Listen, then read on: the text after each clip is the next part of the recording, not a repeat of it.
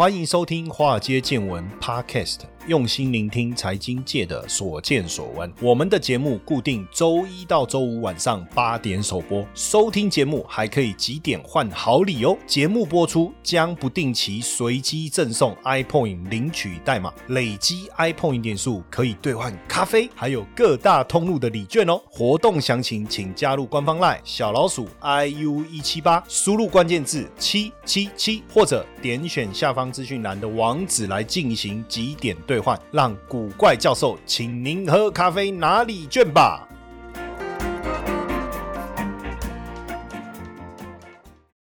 好，大家好，我是古怪教授谢承彦。好，首先我我反映一下，因为这个我们在 Mixer Box 上面啊，我们有一个同学嘉佑啊，他非常的热情哦，也有在。呃，Mixer Box 我们的华尔街见闻这个 Podcast 底下留言，他说：“呃，超爱华尔街见闻的主持人，幽默风趣超赞。”哎，这真的是是同学留的哦，不是我自己自己乱编的哈。内容丰富哈，生活良多。我是股市新手，虽然赔钱，但听你的广播心情就很好。非常感谢你，不要啦，不要赔钱了，我们要要努力，要想办法赚钱，好不好？好。然后另外在呃我们的脸书上面有一个来自澎湖住在台北的 Alan，也很热心的留。留给我们一些建议哈，包括就是希望讨论一下这个港股高股息这个。ETF 税的问题，我觉得这个很好哦，所以我们下个礼拜再规划一起来讨论一下，因为让大家深入的了解。所以如果大家听完我们的节目以后啊，如果你有什么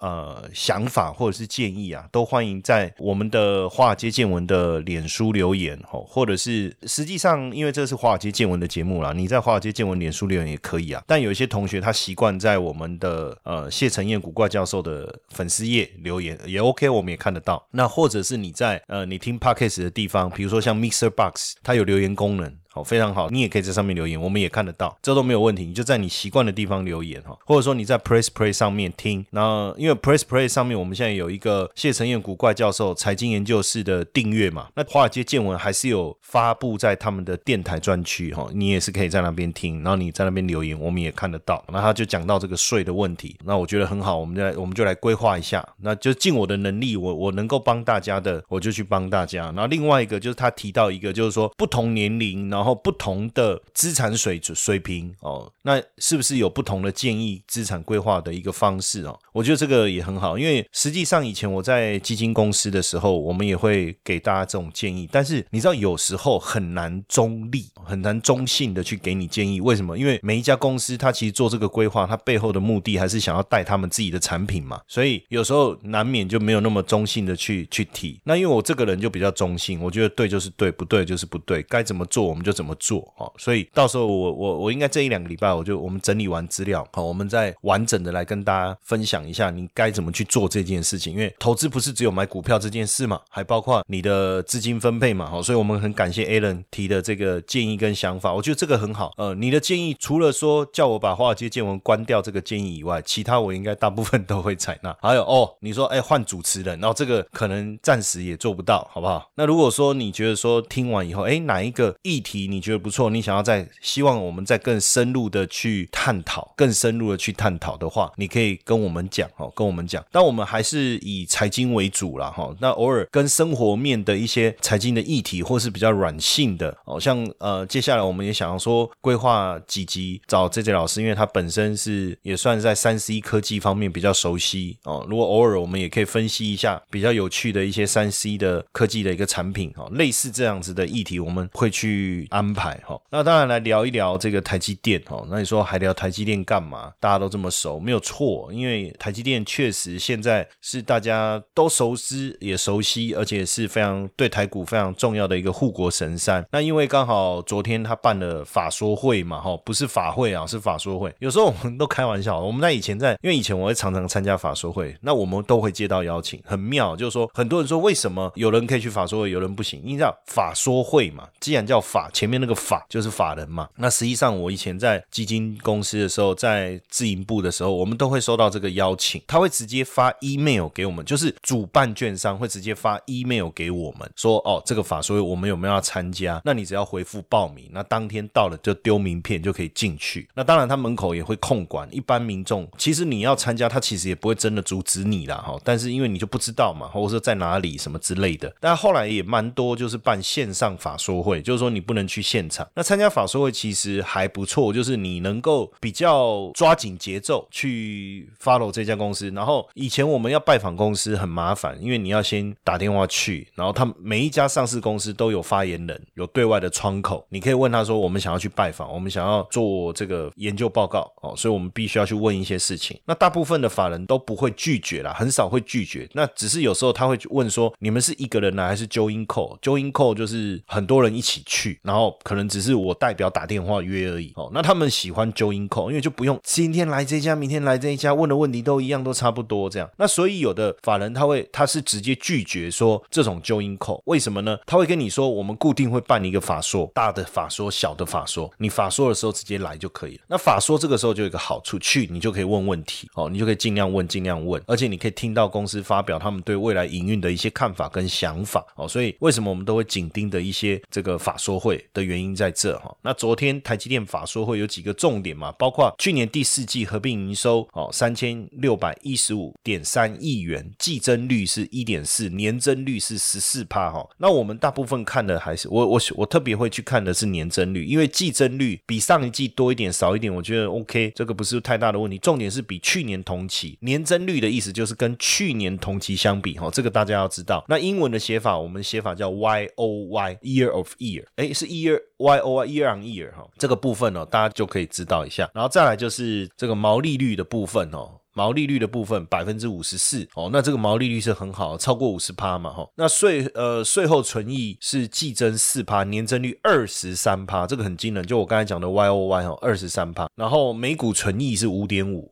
哇，那你看一季赚五点五，一年大概可以赚二十块。那所以如果除以四，哇，那配息要配多少？像一年就不会只配十块了哈，会不会更多？所以这个是令人开心的事情哈，令人开心的事情。那五纳米制程出货。已经占业绩比重百分之二十哈，那七纳米、十六纳米分别占二十九跟十三趴，十六十六怎么会变十六？还有鼻音十六，为什么我刚才讲十六呢？十六。你好，哪哪里的枪是这样哈？十六占营收比重，十六纳米以下是占六十二哈。台积电第一季营收。预计今年今年的第一季一百二十七亿美金到一百三十亿美金。那如果以台币，因为台积电收的都是美金，所以他会去抓一个汇率的区间。那现在他抓的是二十七点九五，所以表示台积电也认为台币的汇率应该就是就是突破二十八了，都是大概在二十七点九五附近做一个徘徊哈，就是第一季。但是如果台币更强，这个部分他们最后实际的状况会有一些调整，对不对？那毛利率大概预计介于五十点五到五十二点五之间。哈，那资本支出去年是一百七十二亿左右，今年预计是在两百五到两百八，比法人预估的更好。法人是估两百二哦，有的是估两百四。那我跟各位讲哈，资本支出为什么这么重要哈？资本支出的目的是什么？比如说，包括我买买地，我盖厂房，我买设备，这些都叫资本支出。那如果我的资本支出在减少，表示我觉得不用再买地了，我不用再盖厂房了哦，或者是说现有的地、现有的厂房已经 OK 了，我们只要添购设备就可以了。那资本支出。就会大幅度的下降。那增加资本支出背后有两个很重要的含义。第一个含义是什么？代表他认为未来几年的，因为你资本支出今年增加了资本支出支出啊，是不是会马上反映在今年的营收上？还不会，可能反映在明年或是后年。所以第一个表示台积电对未来几年它的订单的状态还是相当的乐观的，对半导体产业的一个发展还是相当乐观的。这第一个。第二个，资本支出的增加啊，当然就是他花钱嘛，开机嘛，然后他就会买设备。他会去做很多的添购，那这对于整个台积电供应链来讲又又有好处了哦，就会有有这几个环环相扣，这几个环节会出来。好，那资本支出的部分，百分之八十会用在先进制程，包含三纳米、五纳米、七纳米。那有百分之十会用在先进封装跟光照的制作，百分之十用在特殊的制程哦。那投入这个资本支出是对未来几年，你看哦，这里讲的很重要，就是对未来几年的规划哦，包括技术弹性、客户的信任，还有适当的报酬率哈。那呃，三纳米是继五纳米之后非常重要的一个技术，可以呃让效能提高百分之十十五，功耗降低百分之三十哈。那试产是尝试的试哈，尝试生产是会在二零二一年好，然后明年下半年量产。那再来。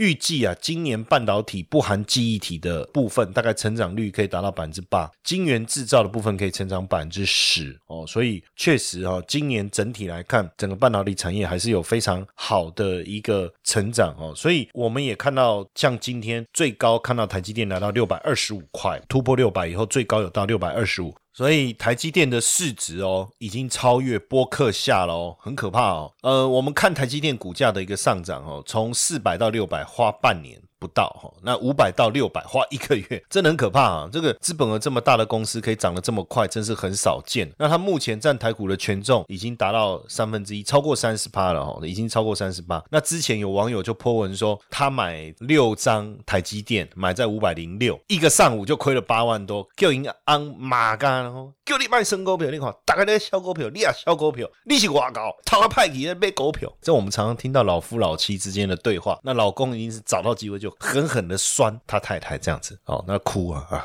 不要抖啊的考啊，呃，怎么办啊？买台积电啊，亏，早知道不要买啊！你看一张，哎，一张五十万啊，六张三百万啊，三百万早知道去买房子哦，什么的，对不对？好，结果哎。如果我因为我们不知道后来她老公这样骂她以后，她有没有卖掉了？哦，如果她坚持，对不对？宁可跟老公离婚，也不卖台积电的话，那现在不得了了哈！如果随便算嘛，六百二，为什么我我不选整数呢？哈，六百零六减五百零六，好好不好？那就是一百，一百就十万。哎，那丁文探哪怎么办呢？马上把那个钱换成那个六十万领出来，换成一千块，然后折成扇形去扇她老公的脸，有没有？那种感觉很爽。扇完以后，然后再把它存到。再存进去银行，然后每次就领出来，折成扇形就扇她老公的脸，不要这样了，夫妻之间不要这样子，好不好？不要为了股票家庭失和，我觉得没有这个必要哈。那现在台积电的市值啊，已经超过五千五百亿美金了哈，是应该应该更高了，因为因为我们就抓一个一个用六百块去算一下哈。其实上应该更高了哈，但我就不细算了。那已经突破了这个波克夏的市值哈。那现在这一个呃市值的排名已经晋升到全球前十名，目前是第八名，超过波克夏，目前仅次于脸书跟特斯拉，诶，也超过阿里巴巴了哈。那台积电的市值这一年来增加了一倍哦，去年一月的时候才不到三千亿哦。你看现在啊排在三星后面，现在一鼓作气一路往上冲，已经超过三星电子哦，已经超过三星电子。那在美国特。特斯拉很强，在台湾你看台积电很强，但我觉得特斯拉跟台积电还是不太能比较的哈。我觉得不是在同一个水平呐。为什么呢？因为台积电毕竟高阶制程、先进代工，特斯拉里面的东西要靠台积电，对不对？说实在的，特斯拉不能没有台积电，但台积电可以没有特斯拉，所以我觉得还是不能在同一个档次上面来比了哈。那现在当然就是说，大家还是比较关注一些嘛，包括产能短缺会持续多久，产能吃紧的问题，价格策略会不会改变，公司长期的成。涨以及资本目标跟美国的协议等等了哈，那就外资来来看，实际上如果能够拿到这个高通外包的订单的话，那基本上今年台积电有可能赚到多少？三十五块啊，三十五块很惊人了。那如果用本一比来算的话，目标价可能八百哈。那台积电已经涨这么多了，它现在调升平等，这样到底行不行？呃，如果从资本支出的角度，我觉得未来几年台积电股价应该还有持续上涨的空间了哈，很多。很多年前哈，呃，我我讲两个小故事，一个是我一个好朋友，然后他们是餐饮业非常知名的一个一个企业，他后来接手家里的餐饮事业，那他很认真在做，那自己也有投资一些股票，然后他在二零零八年的时候，他一个朋友那时候台积电股价跌破五十块钱的时候，他的朋友跟他介绍买台积电哈，但是他说他他不是很喜欢那个人呐哈，那不喜欢当然有他个人的原因，所以他就不想买台积电哈，但是台积电一直涨一。直涨，然后那时候他就问我说：“有没有类似台积电这样的股票？”我说：“其实，如如果你不要因为那个朋友，我不知道为什么讨厌他，是长得猥琐还是这样，还是怎么样猥琐？”对不对？哦，猥琐的意思就是看起来就是不值得信任还是怎样？还是这个人的个性你不喜欢？但是他讲这只股票，我说真的没有错啊。可是他说不行，就不要。好，其实如果他那时候愿意买的话，放到现在不得了，那十倍至少十二倍，对不对？但后来我我介绍他买另外一只中碳啊，也是表现不错，但是跟台积电比较起来，就还是差很多了哈。然后另外一个是那时候我在中华电信，不是我在中华电信讲错，我在社大的时候，其实我过去有很长一段时间我是蛮推崇中华电信，因为我觉得如果我要存股，我要我的退休金我要放，我一定要放在一个稳定的一个地方，就我的出发点是这样，就是说这个公司很稳定，股价不会有太大的变化，每年配息也很稳定。当然可能长期会不会有一些变数无所谓嘛，反正有的时候我们在调整就好了嘛，因为毕竟股票就是来来去去可以调整的嘛。但是我们认为在那些变数没有发生之前，我应该还是可以稳定拿到这个配息，对不对？然后当然就我们有个同学，就是他就跟他弟弟讲说，因为他弟弟很喜欢台积电，他就说你卖掉台积电去换中华电信啊，这样他弟弟死也不肯这样。然后哎，还好他弟弟没有换，不然我跟你讲，他们家庭失和，最后一定会怨说谁叫你听谢老师的，害我去买那个中华电信是没有赔钱呢，但是也错过台积电大涨，那时候台积电应该不到两百块钱，对啊，三倍，好可怕，对不对？所以有时候该怎么讲，就是你的出发点是什么，你要的是什么，你自己还是要很清楚啦。那如果你想要吃素，你就不要抱怨你的这个面里面没有肉吗。对不对？你懂我意思吗？那你想要吃清淡一点，你就你喝了汤以后，你就不要嫌说啊，为什么我这个汤味道不够重嘛？当然，你求稳，那你就不要去想说为什么你股价不会涨嘛。当然，你你说有没有那种稳中求胜哦？他买了股票，他不但稳定，而且又会大涨。那几年前，当然大家都没有想到台积电今天能够发展成这样，但至少长期持有者是很好的哦。那现在 Intel 想要借由台积电的新制成的工艺来生产新的 PC。独立显示产品来强化跟这个 NVIDIA 之间的一个战争哈，所以确实哈有可能产品外包给台积电哈，确实有可能。但是台积电的股价一直狂冲，到底好不好哈？因为已经有一点像失控的列车，你有没有那种感觉？脱缰的野马，好，反正它就一直冲，一直涨。坏消息它也涨，好消息它也涨哈。那是不是可以把 TSMC 就台积电英文的名称？简称把那个 C 就是 corporation 把它改成 country 呢？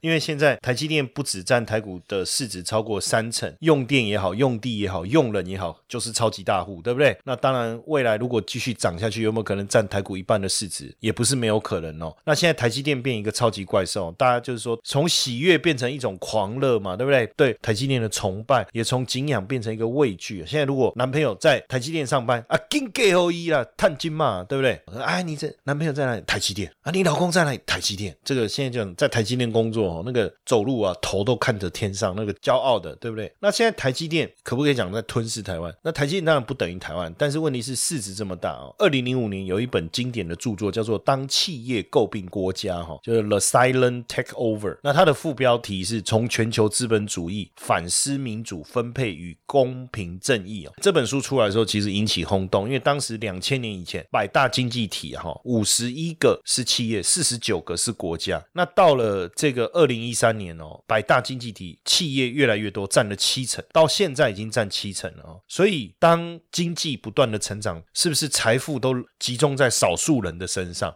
反而大多数的人是感受不到股市大涨，或者是说科技公司获利背后所带来的这个喜悦，因为大部分的船产、中小企业、服务业还是生生活很困难嘛，哈。那当然，台积电带动了房地产从北到南盖厂，哈，这个部分是不错。可台积电现在的员工不到五万名嘛，不到五万名，台积电再怎么请，他也不可能请五百万人嘛，哈，五十万人、五百万人，那占台湾人口是百分之零点一五，哦，那就算百分之一的人跟着台积电发财，那剩下百分之九。九十九呢，所以有时候大家会觉得说啊，你台积电怎么涨，关我屁事。只是说台积电真的再涨四成，如果你真的涨超过八百块，可能就超过腾讯了，成为亚洲真的龙头的企业。而且以台积电目前的市值已经超过五千五百亿来讲，紧追着我们台湾的 GDP。台湾的 GDP 去年是六千三百五十亿，所以未来是不是台湾就等于台积电，台积电就等于台湾？那这样子就是我们要更顾好这个我们自己的台积电了哈。那如果说今天买不起。台积电怎么办？也不会买不起，因为你要投资台积电有很多方法。第一个，你可以买什么？你可以买零股哦，买零股啊。如果六百二十块买一股，也不过六百二十块，就真的六百二。是啊，就六百二啊。那当然你你要买一张一千股，那没办法，那六十二万，哎，六十二万基本上已经可以买一台汽车了，开一台车出去还蛮屌的。那你说买一张台积电，其实也很屌，但是你不能把那个存折挂在脖子上，然后到处给人家看到，你还要把你那个集保存折上面那个台积电一张有没有？然后你要用荧光笔把它画起来，然后上面还要写六十二万，有没有？用圆珠笔写六十二万，然后把那一页翻开，然后那个像人家那个吊卡还是什么，就挂在脖子前面，你看很屌吧？好，这样子不可能嘛？哈，但是投资跟消费其实还是不一样哈。那所以我觉得购买零股是一个方法。哦，现在已经开放盘中购买零股的方式了，它非常的便捷而且方便。那另外一个，当然你也可以定期定额来存，哎，比如说我我买买五股。哦，五股就三三千一百块钱，然后我每个月呢存个三千五千的啊。那如果你要买零股，我们之前在节目上也有特别跟大家分析过，你可以去划一下我们之前的节目。我们因为我们华尔街见闻谈的议题还蛮广的啊，所以过去的节目大家也可以再回去收听一下，对大家一定有帮助哦，对大家一定有帮助。那因为有题目有简介嘛，哈，你就可以仔细的看一下，哎哎有帮助，你再花一点时间去听。那当时我们也提醒大家说，如果你要买零股，你要选券商，它的手续费。相对比较低的这种，那除了零股以外，你也可以买 ETF，因为只买台积电，当然就赌台积电的未来嘛。但是如果你台积电在在涨的时候，我们有讲过设备厂、IC 设计、风光封装测试这些也会受惠。那我是不是买有台积电的 ETF 也是一个方法？那目前有台积电的 ETF 大概有哪些？我我稍微念一下，像富邦科技、台湾五十哦，富邦模台、公司治理哦，台湾五十也有很多，有富邦台五十，有元大台湾五十，也有。元大电子有 MACI 台湾，其实你会发现大部分的 ETF 都有。那还有最近非常热门的国泰的台湾硬五 G 哦，这个也都有台积电的成分在里面。那以这里面来讲，台积电占比最高的是富邦科技，台积电占比就超过七十趴了哈。再来就是富邦的台湾五十是占了快四十八点七，元大的台湾五十是四十八。然后 MACI 台湾四十四趴啊，富邦的公司治理的 ETF 是占四十三趴，元大电子是占四十二点五趴。这个 ETF 大家应该知道，我现在讲的就是我念的就是这个 ETF 的名字。那它本身有代码，代码你可以自己上去查。比如说我讲富邦科技，大家应该会用 Google 吧？你就上 Google 搜寻富邦科技 ETF，它就会出现它的代码零零五二哦，或是元大台湾五十零零五零哦。那所以我代码我就不细念了啦。哦，那上次也有一个同学说，哎，可不可以把内容再把它文字化？我们尽量就是有一些关键的东西，我们可以整理一下，我们就放。要不然，如果我们要把所有的内容再变成文字，那坦白讲，我们就发文章，因为讲的内容要再把它变成所有的文字不容易。但是在关键的、重要的几个重点，我们还是可以做成文字来提醒大家哈，这是没有问题。但是可能没有办法，大部分的内容都把它变成文字哈。谢谢陈燕，古怪教授财经研究室试听七天活动开跑喽！每天十分钟，古怪教授小叮咛。带你快速听见金融市场的投资趋势，每个星期三十分钟，古怪教授碎碎念，带你掌握各国股汇市的投资机会。每个月各两小时的台美股实战教学，带你观看最及时的台美股投资方向。原价月付一四九九，活动期间免费试听七天，这么好康的活动，千万别错过喽！了解更多内容，请点选下方资讯栏网址。或加入赖好友，输入关键字九九九。那像这个最近非常热的这个硬五 G 啊，就国泰的这个硬五 G 啊，那它的台积电的占比大概也差不多，在看一下是差不多在权重也差不多在三成左右哦，就跟台股的权重差不多。那只是说整体的权重来讲，像红海占台股的权重可能只有三趴，但是在这个硬五 G 里面就有十三点六，联发科大概有十三点三，所以这个硬五 G 其实就很像把台湾的这些高科技产业都放在一起哦，放在一起。所以如果你第一个，你你还是想买台积电，你就买零股。那第二个就是说买 ETF，至少周边的有极其高的，有极其低的，有先涨的，有后涨的，至少都放在一起，也不至于当一档跌的时候全部都受到影响。但是因为大部分台积电的权重还是比较重，那台积电权重比较重的话，当然台积电的涨跌还是主要影响的来源了。那你说如果你要买台积电占比比较低的哦，像这个元大的这个全球未来通讯，就是那个五 G 最早的五 G ETF 嘛，哈，它占比是七点四，但问问题是，那这样子你就不是为了台积电的嘛？哦，那那这个当然就你考量的可能是整体的产业哦，这也是一个。那另外一个就是买基金，可是因为基金它有限制，就是说每一档股票最多不能占超过它基金的百分之十哦，所以它就算再怎么买，喜欢台积电再怎么买，也只会占它整体投资资金的十趴而已。那就跟买 ETF 稍微不一样哦，这个你可以自己留意一下。好，那当然因为更细的，比如说有人可能想知道说，哎，老师，那他比如说有设备股，那设备股有哪些？怎么看？那这个部分我我就不在我们华尔街见闻里面谈了，因为它就更细了哈。我还是希望我们华尔街见闻就是稍微比较 popular 的这些议题。那所以呃，我们才另外的在接下来下礼拜二开始，我们在中午礼拜二、礼拜五中午十二点半到一点半，我们有一个 office hour 哦，就是直播的这个过程来去谈。比如说像台积电好了，像这个我就我就不会在节目再谈，我只要直接告诉你，像台积电的呃设备相关的股票有哪些，我我们就可以来聊一聊。哦，那我们怎么去看？我们从筹码面怎么分析？从财务报表怎么去分析？我们就可以好好的聊一聊，比较随性的，我们来去聊。当然，我就会完全专注在财经的这个部分。那直播当然就当然，如果有问题也可以提出来互动留言哦，刷一排加一哈，什么类似这样，就多一点互动。然后我们也会在每一集一开始的时候来跟大家玩一个 bingo，因为直播就可以玩 bingo 嘛哈，直播可以玩互动一下。那这个 bingo 就可以让大家去换一些东西，换一些东西。送大家一些东西来多一些互动啦，所以邀请大家哦，我们下礼拜二哦，我们第一次的直播，把我们把人气这个凝聚起来，我们把这个人气汇集起来哈，然后让上线的人数哇，看起来还蛮蛮热的哈。当然如果没人就还是直播了，对啊，不然怎么办？对不对？说要做都要做了，对不对？就好像开了一个舞台，那个野台戏在那边表演跳钢管啊，在那边扭啊扭啊扭啊哈，然后下面没人这样，然后突然有一只狗跑来，然后有一个小朋友这样，然后狗还叫两声汪。望哦，那个很凄凉的那种场景，然后小朋友在上面看，还要赶他走，不要看，不要看，不要看。哈，想到不会这么凄凉吧？哈，所以大家记得直播的时候，如果时间允许了，因为直播比较麻烦，它不像我们听华尔街见闻，你就可以反正有空的时候再来听嘛，对不对？直播就是那个时间要参加，但因为我们想要多跟大家有一些互动，然后也做 bingo 啊什么的。那回放的部分，我们我们还在规划，看到底怎么做会比较好哦。因为目前我们的人手毕竟比较不足哈。那谈完这个台积电，其实我觉得还是聊一下。不光只是台积电，我们还有一个联发科啊，当然还有红海，有好多好多，对不对？那像联发科，你看也很强啊，它的股价也冲上来了，对不对？那